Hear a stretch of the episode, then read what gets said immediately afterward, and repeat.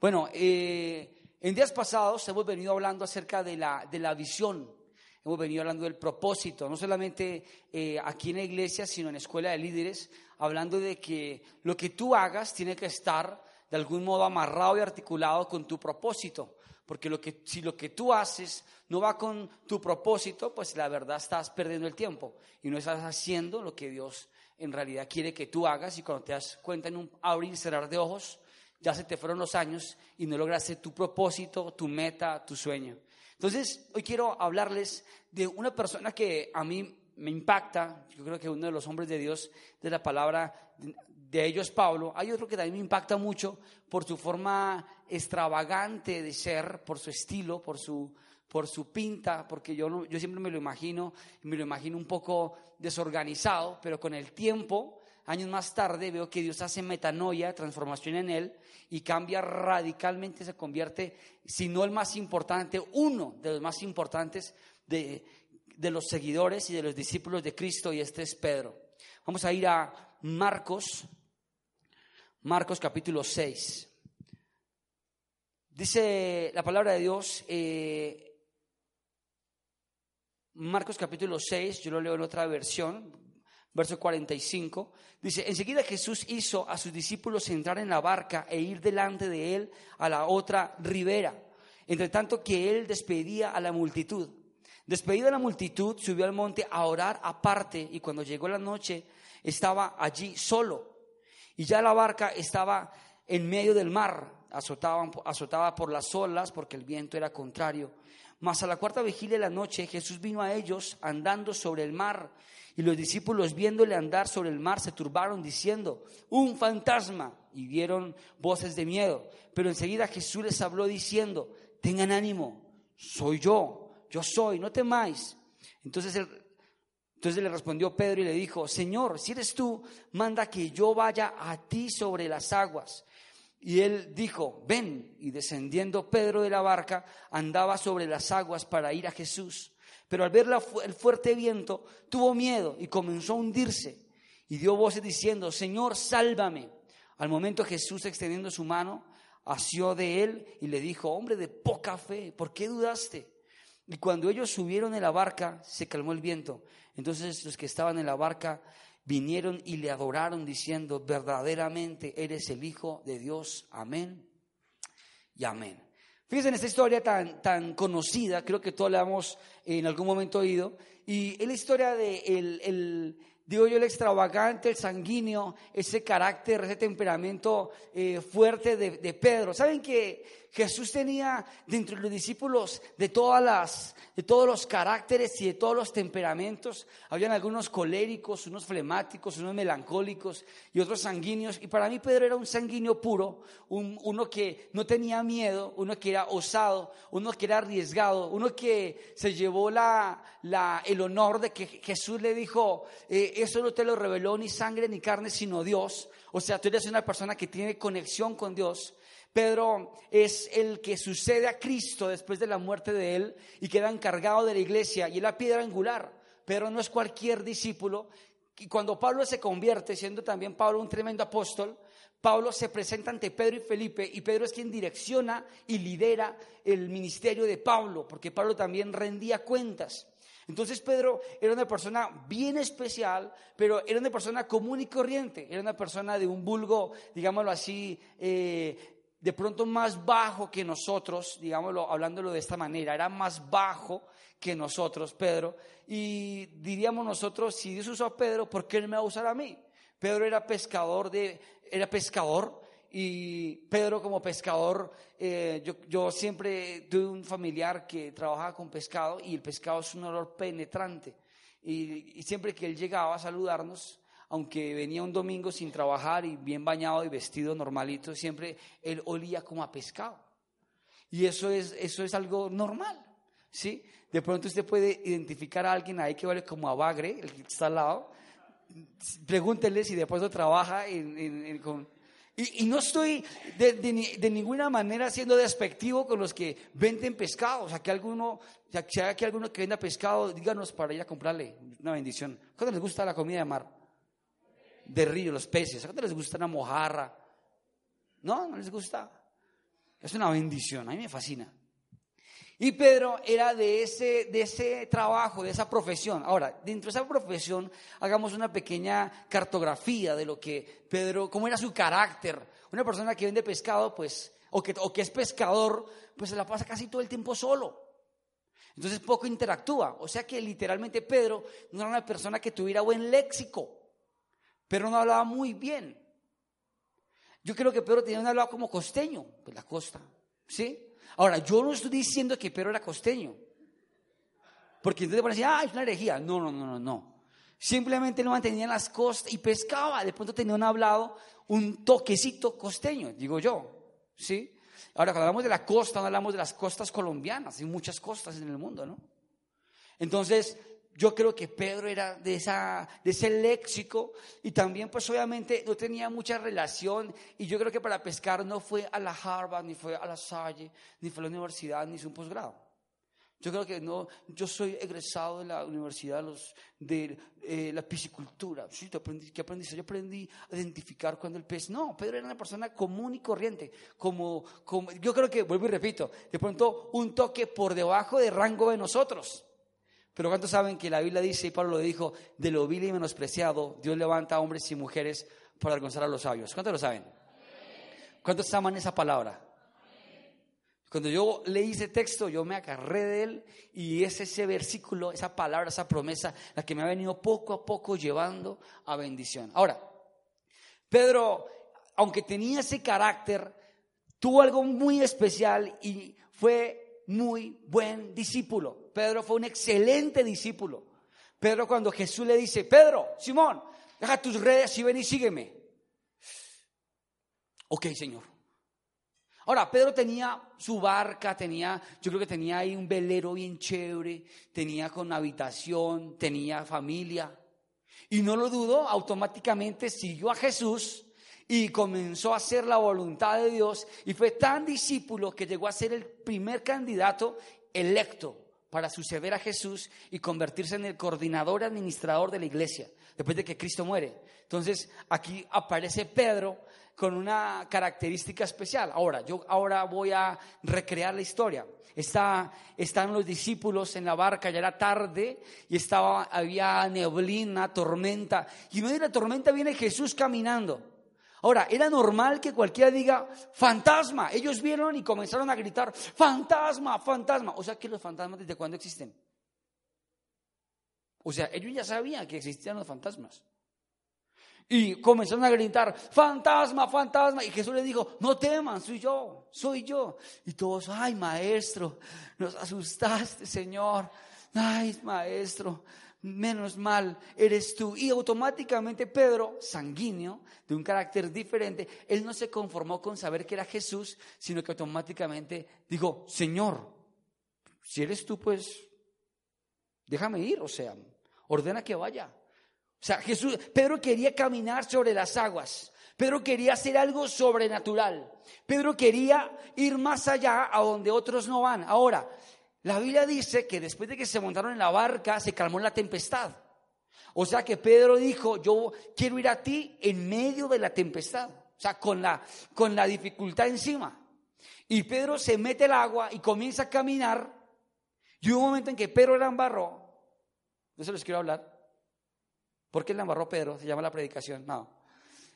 Pedro la embarró y ¡pum! Comienza a hundirse y comenzó a gritar Señor, sálvame. Ahora, qué curioso que un pescador como Pedro comienza a gritar, sálvame, Señor. Ahora, el que trabaja con peces en el mar y en un río, sabe nadar. O sea que así de fuerte era la tormenta. Estaba golpeando con fuerza, se asustó y comenzó a gritar, Señor, sálvame. Dice acá el versículo 30, dice, tuvo miedo, tuvo miedo, dice, tuvo miedo. Ya conmigo miedo. Conmigo miedo. Miedo. Y comenzó a hundirse. Comenzó a hundirse cuando tuvo qué? Miedo. Dio voces diciendo, Señor, sálvame. Al momento, ahora, atentos a esto, que esto es bien de papás. Al momento Jesús extendiendo la mano. Miren, me gusta este verso. Al momento Jesús extendiendo la mano, asió de él, lo tomó de la mano y lo subió a la barca y le dijo, hijo, no te hundas, confía en mí. Fíjense en ese texto. Ese texto dice todo lo contrario. Al momento Jesús, extendiendo la mano, asió de él, lo cogió y le dijo, hombre de poca fe. Lo vació. ¿Se han dado cuenta que los padres cuando el hijo se cae, muchos son, ¡pa! Se cayó. ¿Quién lo manda? Párese. Y el niño ahí con el cerebro chichón y roto. No, no, no. Cuando pasa algo así, ya el papá misericordioso va y consuela a su hijo. Pero ahí dice la palabra de Dios que Jesús le dijo, hombre de poca fe, ¿por qué dudaste? ¿Cuál fue el problema de Pedro? ¿Cuál fue el problema de Pedro que hizo que se hundiera? Dudó, tuvo miedo. Y uno duda y tiene miedo cuando mira la circunstancia, porque es que él, cuando comenzó a caminar, él comenzó a caminar y estaba mirando a Jesús. ¿Me está copiando? Estaba mirando a Jesús, pero cuando él pierde la vista de Jesús y comienza a mirar la tormenta, ahí vino el problema. Comenzó a tener miedo. ¿Por qué tuvo miedo? Ahora, Pedro no iba a tener miedo de ver a Jesús, pero tenía miedo de ver la tormenta, de ver las aguas cómo golpeaban, de sentir el frío, el viento, cómo soplaba, de oír ese ruido. Le dio miedo y comenzó a dudar. Y esa duda y ese miedo comenzó a hacer que él comenzara poco a poco a hundirse. Y cuando Jesús lo rescata y lo toma de la mano y lo levanta, no le dice, aquí estoy, hijo, para ayudarte y, nosotros cristianos somos amantes de estos versículos. No temas ni desmayes, porque yo soy tu Dios, que no te desampara, que te toma de la mano y te dice, yo soy. ¿Sí, lo han visto? Ay, el Señor me dijo que yo soy su escogido, que aunque ande en valle de sombra de muerte, no temeré mal alguno, porque tú, vale tu callado, me infundirán aliento. El Salmo 23, Salmo 91, el que habita bajo la sombra del Altísimo morará abajo. Estamos todos eh, felices con las promesas. Pero yo quiero decirles que también hay un momento en el que Jesús te mete una vaciada y te dice, ya deje de hundirse. Ya deje de dudar, ya deje de tener miedo. Míreme a mí, no mire la circunstancia. ¿Me están copiando? Es lo que Cristo Jesús quiere de ti, que ya dejes de mirar las circunstancias y que aprendas a mirarlo a Él. Si Él te dice, ven, ¿tú qué vas a hacer? Voy, aquí estoy Señor, ahí voy. Uy, y tú puedes sentir que en medio de, esas aguas turbulentas estás caminando. Y, y yo puedo interpretar dos cosas que le pasaron a Pedro. La primera que hizo que Pedro, eso no es bíblico, ¿no? Es una interpretación. Pedro arrancó osado. Y todos los discípulos, yo creo que ahí los discípulos, todos, Juan, todos ahí, Mateo, Lucas, lambones de Pedro. Sí, porque es que siempre hay de esos. Uy, mira, ahí arranca acá. Uy, está caminando sobre las aguas. Uy, impresionante, tremendo. Y yo creo que Pedro cometió el error del ser humano. Uy, qué nota. ¿Cómo la ven? Selfies. Cometió el error del yo. Y ahí comenzó a ver la circunstancia, comenzó a ver el problema, comenzó a sentir miedo y comenzó ya a hundirse. El problema de nosotros, por el cual no logramos llegar a Jesús, ni llegamos a, cumplir nuestras metas en nuestra vida, es por no mirar al que tenemos que mirar, a Cristo. ¿Me están copiando? Estamos mirando siempre más las circunstancias, más el momento, estamos mirando más cualquier otro escenario, más lo que dice las noticias, más lo que promete un alcalde que lo que dice Dios. Hay gente que le tiene más fe a lo que dice un médico que a lo que dice Dios. ¿Me están copiando? Hay gente que tiene un dolorcito chiquitico, y tiene como una picadita por allá, como en el, riñón, el páncreas, no sé, o alguna cosa por allá. Sintió una cosita ahí, ya lo rechazó. Algunos lo expulsan a través de un gas y fueron libres. ¿Pueden hacerlo en este momento en el nombre de Jesús?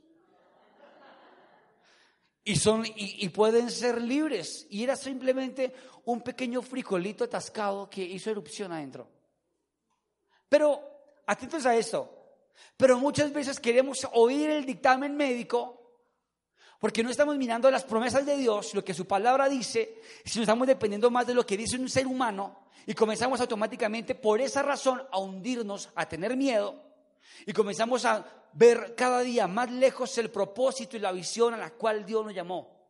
Yo, aunque sé que debemos obedecer y debemos creer y debemos someternos a aquellos hombres y mujeres que han sido establecidos por Dios, como dice Romanos 12, autoridades, médicos, eh, policías, gobierno, tenemos que sujetarnos. También creo que tenemos que sujetarnos a este libro, a lo que dice su palabra. Amén. Este tiene el poder. Si, a Dios, si a ti Dios te dijo que te va a prosperar y te va a engrandecer, cópiame esto. Si a ti Dios te dijo que te va a engrandecer, pues créele, Dios no miente. Pero es necesario para cumplir esa promesa que tú avances y creas y no tengas miedo. Ahora, en Hebreos capítulo 12, verso 1, dice, por tanto nosotros también, teniendo en derredor nuestra gran nube de testigos, despojémonos de todo peso y del pecado que nos asedia y corramos con paciencia la carrera que tenemos por delante. Diga conmigo carrera. Dígalo con, con ánimo. Carrera. Otra vez, carrera. Dígalo otra vez, carrera. Dios nos puso una carrera por delante. Eso es algo que es bíblico. Dios nos puso una meta, un propósito. Dios nos puso una, una, banderita ya que significa llegaste. Hay una carrera por delante. ¿Me están copiando? O sea, tú no viniste aquí porque sí, o estás acá porque es que de pronto vamos a ver qué sucede. No, no, no. Dios tiene un plan y Dios tiene un propósito contigo. Amén.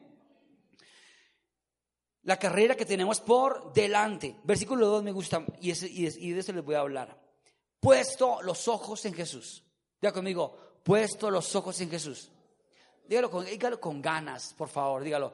Puesto los ojos en Jesús. Otra vez, puesto los ojos en Jesús el autor y consumador de la fe, el cual por el gozo puesto delante de él sufrió la cruz, menospreciando el, menospreciando el oprobio y se sentó a la diestra del trono de Dios. Fíjense en que Jesús vivió menosprecio, vivió la cruz, vivió la traición, vivió muchas cosas, pero él finalmente llegó a la meta, sentarse a la diestra del trono de Dios.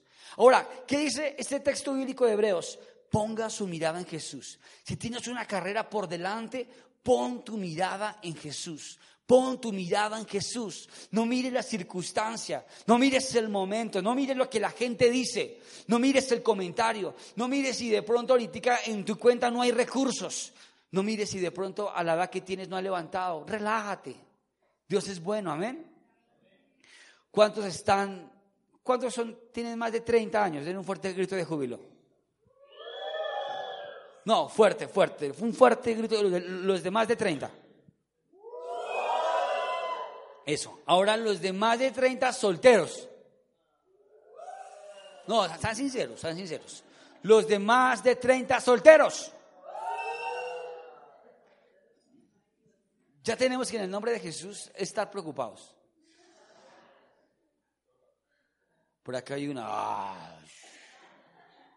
Pero les voy a decir algo. Dios puede bendecirnos de una manera sobrenatural cuando tú tienes una actitud como la de Pedro inicial. Cuando tú le hablas directamente a Jesús y le dices, Jesús, yo quiero ir a ti, me mandas que vaya, dímelo. Si Jesús te dice, hágale, avance, Dios te va a llevar. ¿Saben que he visto milagros esta semana impresionantes? Pero milagros impresionantes, impresionantes. Les voy a contar uno y quiero hablarles en base a esta predicación, eh, ¿qué sucedió? que pues eh, en el reto de adquirir, eh, o estábamos en el reto de adquirir un hotel.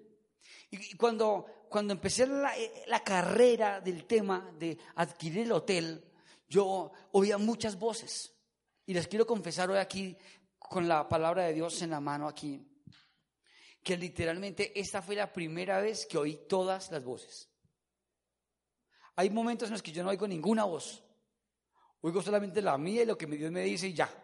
Pero en esta, en esta ocasión me decían, pastor, mire, yo te amo, yo te quiero, pastor, pero yo creería que sería bueno. ¿Qué? Dígalo. ¿Qué deserte, pastor? Yo lo estoy orando. Y era verdad, lo estaba orando. Tres veces gambeteé y le hice el quite a ese proyecto. Tres veces.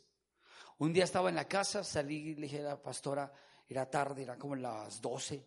Le dije, salí, salgamos. Me dijo, ¿y dónde vamos? Y salgamos, salgamos. Siento que hablemos fuera de la casa. Saqué la camioneta, nos dimos una vuelta y ya estaba pensando. Le dije, tomamos un café, nos tomamos un café. Y le dije, siento que no, vamos, no debemos tomar el hotel. No lo tomemos, yo creo que. Y me dijo ya, ay, bueno, sí, mi amor, perfecto. No, listo, ya. Me tomé el tinto y le dije, ya, no más, ya. Y le dije a Mario, no vamos con el hotel, no más. Listo. Al otro día como, como un hombre valiente que soy, lleno de fe, de poder, de gloria, de unción, le dije a la pastora, llama tú al Señor. y dile, y dile esto, esto, esto, esto, esto, esto, esto, esto, así como te digo. Y dile que no. Y yo sé que ella es más cortante. Ya es más, no. Yo soy más, yo maquillo mala cosa yo doy vuelta, yo como que, y tengo el corazón un poquito medio, medio sonriente, entonces de pronto puedo ceder, ¿sí? Entonces me dijo, ay amor, pero yo me voy a ir, me voy a retirar, me voy a hacer retiradita, que tú no me oigas. Yo le dije, listo, vete, yo le, di el teléfono, llama, de mi número para que él conteste y todo el tema. Y por allá la vi que hablaba y yo pues, ah, está como tranquilo. Yo voy, estaba en la habitación, me relajé. Cuando llegué entre ella sí yo sentí como si hubiera llegado a un encuentro con una cara de felicidad. No, imagínate que yo le dije esto, esto, lo que tú me dijiste, esto, y me dijo esto, esto, esto, que ustedes son, que el Señor, que, y son personas literalmente no cristianas, y que quieren que sea para esto y lo hoy, o sea, que como, pero era la cita hoy, no, que no hay problema, que la otra semana, que con tranquilidad, pero que ya cerraron las puertas del hotel y a todo el mundo le dijeron que ese hotel lo tomaron unos pastores. ¿De verdad dijeron eso? Pues así que toma y las llaves, que ya hay que así. Y sí, así. Y yo, bueno, pasaron unos días, llegó el otro día y dije otra vez, Señor, yo como que más bien me quedo quieto. Al otro día era la cita del contrato y me invitaron al apartamento de ellos, a la casa de ellos, y con una gentileza nos atendían, como mejor dicho, me sentía como si fueran discípulos míos. Lindos, pastor, bienvenido, pastor. Y, yo no tenía lo, yo, no tenía el dinero, porque el, dinero siempre es alto. Y yo no lo tenía, yo por dentro pensaba, yo, yo ya he hecho esas cosas, pero no me siento en la edad otra vez de volver a hacer estas locuras, de aplicar el texto que dice, venid y comprar sin plata. Y yo, claro, yo, Dios mío, Señor, y entonces, pastor, pues abonemos ahí algo y ya mañana listo, contrato, y yo, abonemos, yo listo, sí, ya, sí, abonemos. Yo tenía un abonito, yo, abonamos. Sí, dije, no, pero ya no, ya no, ya no, no, no sé, no, no, no, no, no veo ¿Será que sí? ¿Será que no? Faltaba un gran monto. Y como que le dije a la pastora esa noche, le dije, amor, yo creo que otra vez le dije. Y yo, yo no soy de dudar, pero por eso estoy hablando de la actitud que tuvo Pedro y la que podemos nosotros cada día enfrentar. Cada día enfrentar temores, miedos, mirar las circunstancias. Y no mirar al que te dijo a ti que te va a bendecir. ¿Me hago entender? pastor, ¿usted está confesando sus debilidades? Pues dice la palabra de Dios, diga el débil, fuerte soy. Cuando identifico mi debilidad, pues me hago fuerte. Si no la identifico, ¿cómo la fortalezco? Amén. Entonces, al otro día yo dije, no, ya eso ya no hay nada que ver, eso ya se perdió ese chichi, güey, se perdió. El Jesús se perdió, no importa. Ya, chévere. Y ya en la noche alguien me dice, ahí está el dinero. Así, ahí está el dinero, tómelo, Dios. Y yo, wow, gloria a ti Señor, te amo. Me revestí otra vez de poder, de autoridad, y Dios comenzó a confirmarme cosas, a confirmarme cosas. Y mientras estaba en la firma de abogados, haciendo contrato con los fiadores y todo el proceso y todo el tema, todo con una facilidad, automáticamente me llama un pastor y me dice, ¿qué hubo mi pastor, mi hermanazo? ¿Cómo me la ha ido? Estoy alocado. ¿Cómo me la ha ido mi pastor? Dios lo bendiga. ¿Todavía tienes tu finca? Yo le dije, pues hombre, tengo uno mejor, un hotel. Sí, uy, pastor, qué bendición. Mándame fotos de una vez. Yo ahí sin firmar contrato. Le mandé fotos, yo así. Yo era por dentro que no se me caiga este contrato. Le mandé fotos. Y automáticamente, listo, mi pastor, me gustó, confirmado. Transferencia. En este momento el hotel está con un encuentro ya siendo santificado para la gloria de Dios. Un aplauso a Jesús.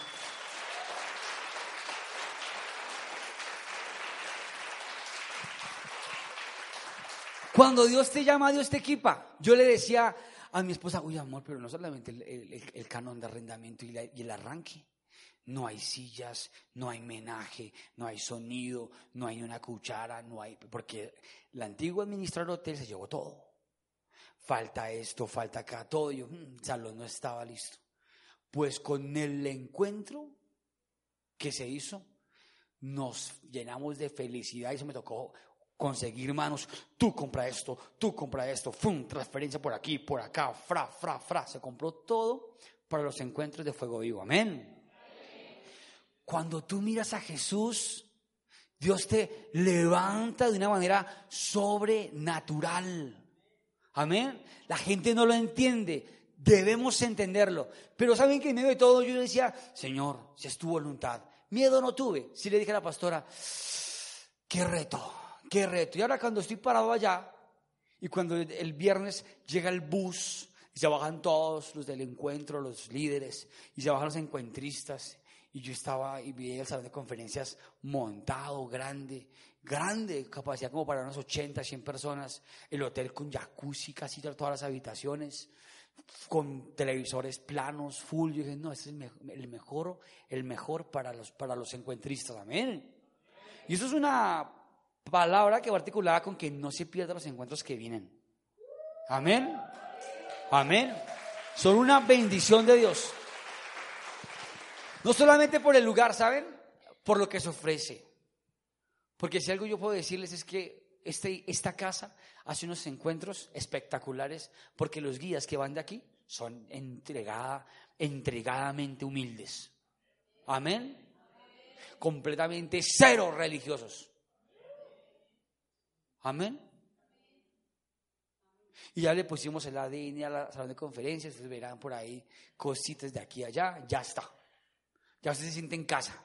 Y vamos con un barril también, y Dios es hermoso. Dios hace cosas espectaculares. Pero cuando tú miras a Jesús, entonces ahí viene algo que yo le compartí a alguien, ahorita que tengo allá a, a tres líderes allá, que me están colaborando con todo, porque hicimos un paquete completo con todo incluido. Pero los pastores no hacen nada. Tenemos alimentación, todo, transporte, todo organizado por nosotros. Dios nos dio la fuerza para hacerlo. Lo hacemos en el nombre de Jesús en cinco minutos. Nada más tres, cuatro llamadas y ya está montado todo. Bendito sea Dios, Dios nos ha dado esa gracia, esa sal para hacer estos encuentros. Ahora, eh, les comparto algo que, que, me, que, me, que, me, pasó. Estaba allá y comenzaron a ministrar. Cuando estaban ministrando ellos, en el hotel y todo, yo, yo estaba feliz y, lloré de alegría solo, como para un arbolito y, y, abracé a Dios y le dije, papito Dios, te amo. Me metí en la camioneta, subí los vidrios y dije, te amo. Y grité, yo miraba para que nadie me mirara, ¿no? Y le dije Señor, gracias Dios, porque cuando tú llamas, la demostración del llamamiento es el equiparamiento, es la justificación. Y Dios comenzó a justificar todo, todo, aparejar todo. Y ahora les digo algo y Dios me lo mostraba y Dios me decía, ahora quiero que me mires a mí y no mires ninguna circunstancia. Y enséñale a fuego vivo a mi casa que me miren a mí, porque miran más la baja del dólar. Miran, miran más si el barril de petróleo bajó. ¿A ti te afecta si el barril del petróleo bajó? Es que la bolsa de valores bajó. Es que el dólar bajó. ¿Te afecta? Si te afecta un toque, pues gloria a Dios. Pero te voy a decir algo. A ti te tiene que afectar lo que Dios dice de ti. Amén. Si Dios te dice, ven, ¿tú qué vas a hacer? Ok, Señor, voy.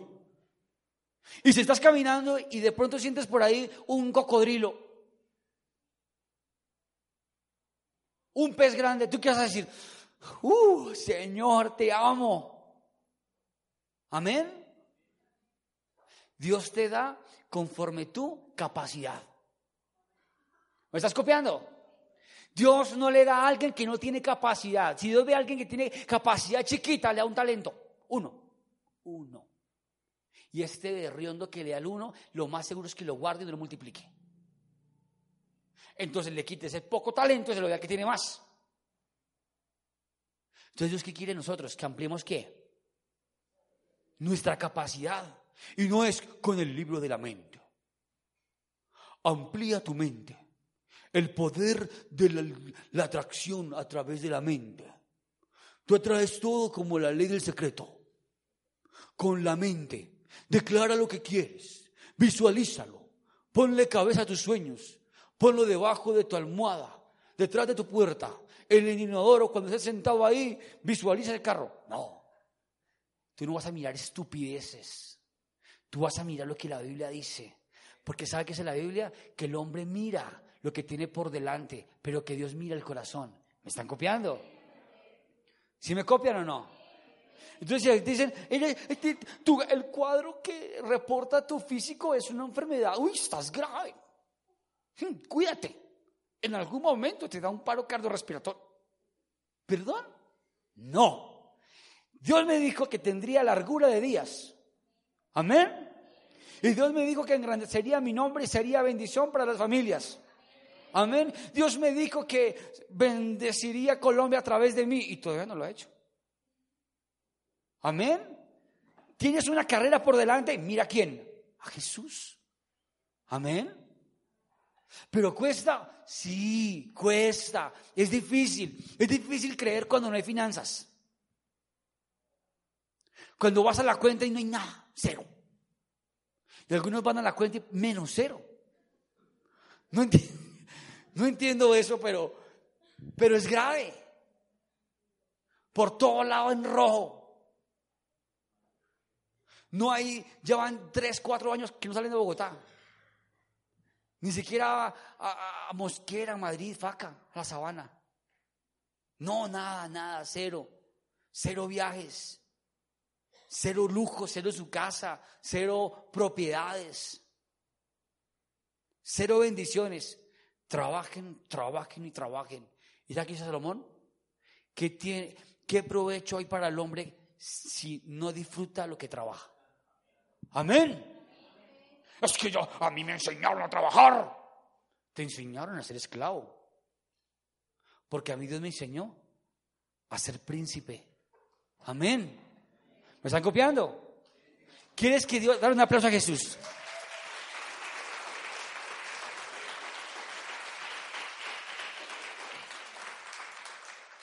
¿Quieres llevar una vida en bendición? ¿Quieres ver tus sueños hechos realidad? No tienes que mirar a nadie. ¿Saben que venía en el carro ayer? Iba en el carro ayer para... Ayer, antier, venía, no recuerdo dónde estaba. Ah, sí, iba para el hotel por carretera y hablaba con alguien y le decía que cuando tú llegas a la cima, y acuérdate de esto, cuando tú llegas a la cima, cuando Dios comienza a procesarte y a levantarte, todos aquellos que no creyeron en ti van a decir esto.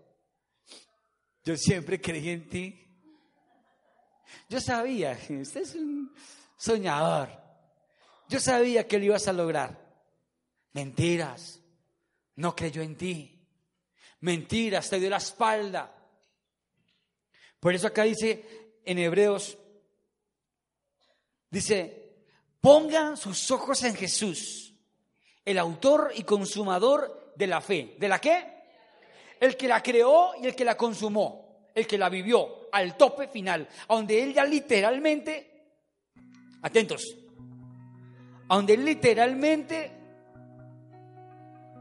tenía todo para dudar. Allí en la cruz, humillado, menospreciado, haciendo resistencia para no morirse antes de tiempo. Un ladrón. Pecadores alrededor, juzgado injustamente, Y aún así le dijo a uno, aún así le dice a uno, estarás conmigo en el palacio, estarás conmigo, con mi Señor, no dudo. Y ya finalizando dijo, Padre, perdónalos, no saben lo que hacen, pero dijo algo bonito, en tus manos encomiendo mi espíritu. ¿Saben qué dijo él? Yo sé para dónde voy. O sea, su fe fue el autor de la fe y el consumador de la fe. Y lo que Cristo te dice es esto, Jesús, pongan su mirada en mí, que yo sé que es tener la fe altísima y no tener nada de fe. ¿Sabe qué es la palabra de Dios? La fe viene por el oír y el oír por qué? Cada vez que tú vienes a recibir de Dios a la casa de Dios, a la iglesia, te llenas más y más y más de fe. ¿Me están copiando? Tú tienes que seguir creyendo. Porque le voy a decir algo. Jesús lo dijo. Por tu fe se ha hecho. Si tú dudas, pues Dios te va a dar qué? Poquito. De pronto uno interpretaría, es más, el religioso, el religioso interpretaría que si alguien se cae, ¿Qué hace Jesús? Hijo, tómame de la mano, levántate, abrázame. Dios lo hace, Jesús lo hace. Pero muchas veces Jesús no hace eso. Te va a exhortar y te va a decir, hombre de poca fe, ¿por qué dudaste? ¿Por qué dudaste? Yo no puedo, ni tú puedes dudar de las promesas que Dios te ha dado. ¿Me estás copiando? ¿Qué te dijo Dios? Créelo. ¿Qué te prometió Dios? Créelo, créelo, créelo. Pon tu mirada en Él, en nadie más. Dice 2 de Corintios capítulo 4, verso 18. No mirando, atentos a esto, atentos a esto. No mirando nosotros las cosas que se ven, sino las que no se ven. Pues las cosas que se ven son temporales, pero las que no se ven son eternas. ¿Me están copiando? Hay gente que siempre va a la fija. Ay, no, no, no, a la fija, que tenga EPS, le caja de compensación.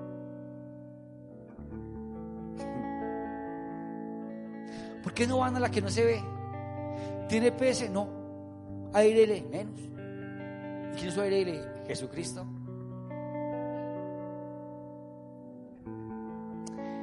Dice la Biblia que es temporal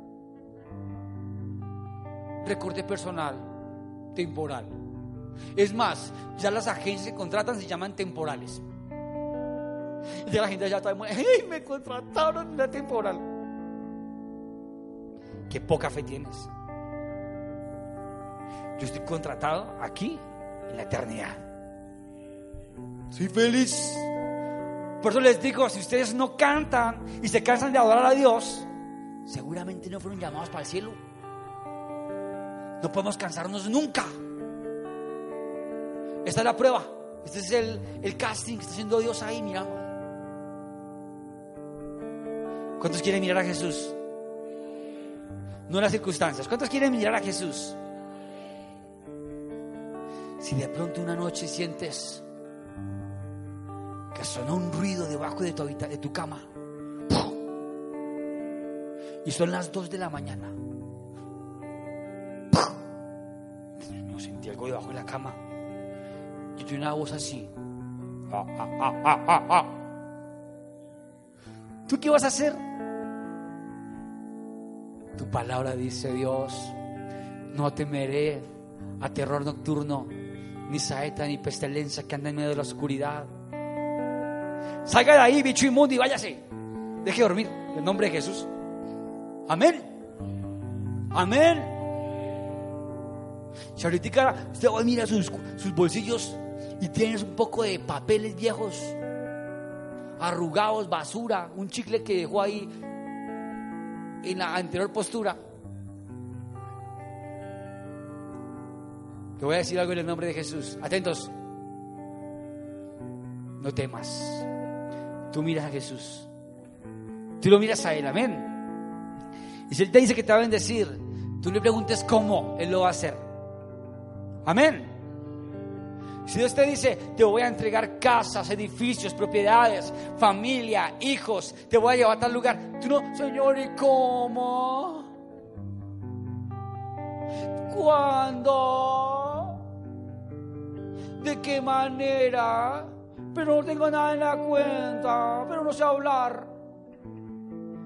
¿Sabes qué te dice Dios? No me importa que no sepas hablar. Si confías en mí, dependes de mí, me miras a mí, cosas que ojo no vio, ni oído yo, ni han subido al corazón del hombre, solo se tengo preparada para aquellos que me temen, que me aman. Amén. Amén. ¿Lo creen? Pongan su mirada en Jesús, en nadie más. Ay, es que el pastor no me mira a mí. Y les pido el favor, no me miren a mí. No me miren. Es más, un día de estos me hago con pantaloneta. Tengo unas piernotas que le pido a las mujeres que por favor oren por mis piernas. Les voy a decir algo en el nombre de Jesús. Ahora, sí, sí, algunas quedaron así. Ay, sí. Señor bendice. Oigan esto. No pongan su mirada en mí porque soy una persona mortal, humana como, como, como Pedro, común y corriente. De pronto un día saco la espalda y quito la oreja soldado. Pongan su mirada en el autor y consumador de la fe, Cristo. Amén. Y así ustedes estarán en esta iglesia felices, porque miran es a Cristo, no a los músicos, no a mí, no a la pastora, no a los que dirigen. Ay, miren los de staff. Recostados en la columna como si se fuera a caer. Falta de actitud. No los miren, recuéstense tranquilos. Recuéstense ese, miren, ese fue obediente. ¿Me hago entender? No miramos al ojo, no miramos lo que se ve porque lo que se ve es temporal. Yo miro lo que no se ve, que es eterno. Romanos 4:17, llamará las cosas que no son como si fueran. Amén. Amén. Ahorita, ay, mi carro, voy a mirar dónde carro. ¿Qué lo hicieron? En el parque aéreo. Ah, de un sustico. Vas a llamar lo que no es como si fuera. Amén. Ponte en pie. Vas a creerlo.